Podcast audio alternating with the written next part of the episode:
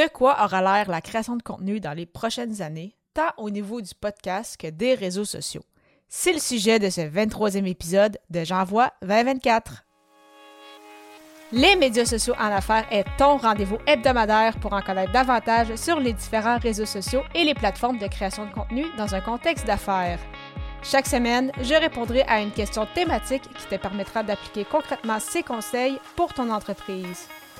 Si tu reconnais l'importance et la puissance des réseaux sociaux ainsi que de la création de contenu pour ton entreprise et que tu souhaites en apprendre davantage sur cet univers, tu es au bon endroit.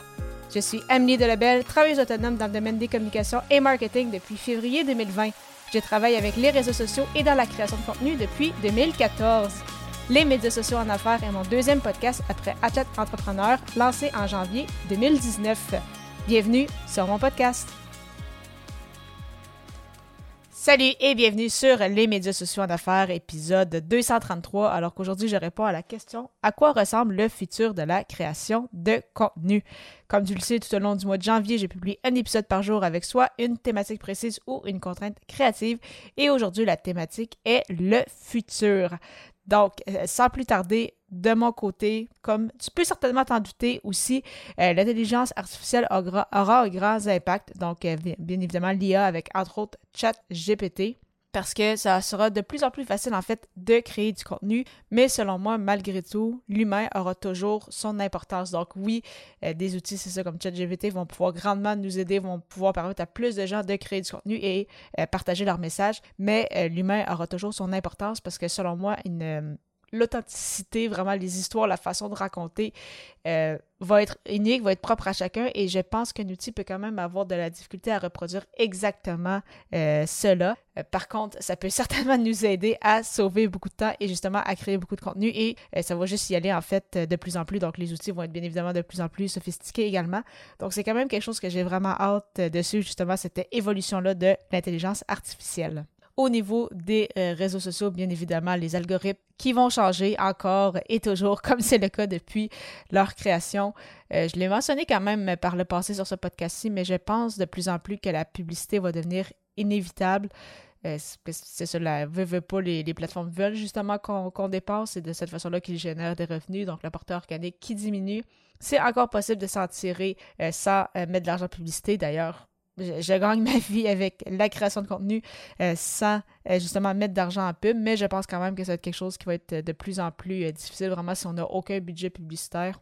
Et je pense pas que les prochaines années, ça va s'améliorer en ce sens-là. Par contre, les interactions seront toujours primordiales, comme euh, justement sur LinkedIn, ça reste au final des réseaux sociaux, donc l'importance justement de cet aspect-là social, d'interagir avec les gens de notre réseau, avec des nouvelles personnes pour se faire connaître, et bien évidemment la puissance des groupes également, que ce soit sur Facebook ou euh, LinkedIn, donc ça reste ça des petites euh, communautés qui, vont continuer, je pense, d'avoir leur, leur importance, et je pense que justement cet aspect-là social des communautés qui va continuer en fait d'être ultra important quand on va créer du contenu.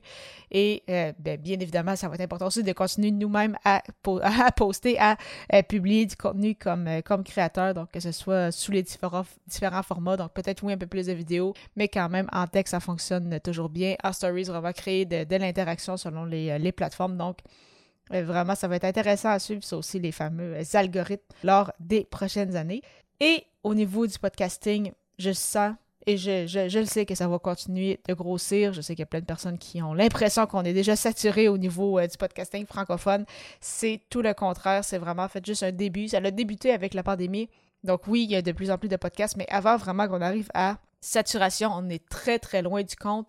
Surtout qu'une très grande majorité des podcasts ne sont pas des podcasts actifs. Donc il y a beaucoup de personnes qui lancent des podcasts, mais vraiment euh, qui euh, des gens qui publient à une certaine fréquence, par exemple au minimum une fois par mois. C'est vraiment une petite minorité qui, qui font ça. Donc, vraiment, il y a encore beaucoup de place à prendre au niveau francophone, également avec les différentes enceintes, avec les fameux Alexa et autres de ce monde. Je pense que ça va continuer également de prendre euh, son, euh, son importance. Dans tous les cas, que ce soit en lien avec euh, l'intelligence artificielle, les réseaux sociaux, le podcasting ou autre, il y aura beaucoup de changements et il faudra s'adapter, qu'on le souhaite ou non. De ton côté, comment vois-tu le futur de la création de contenu? Peux me donner ta réponse en m'écrivant sur LinkedIn.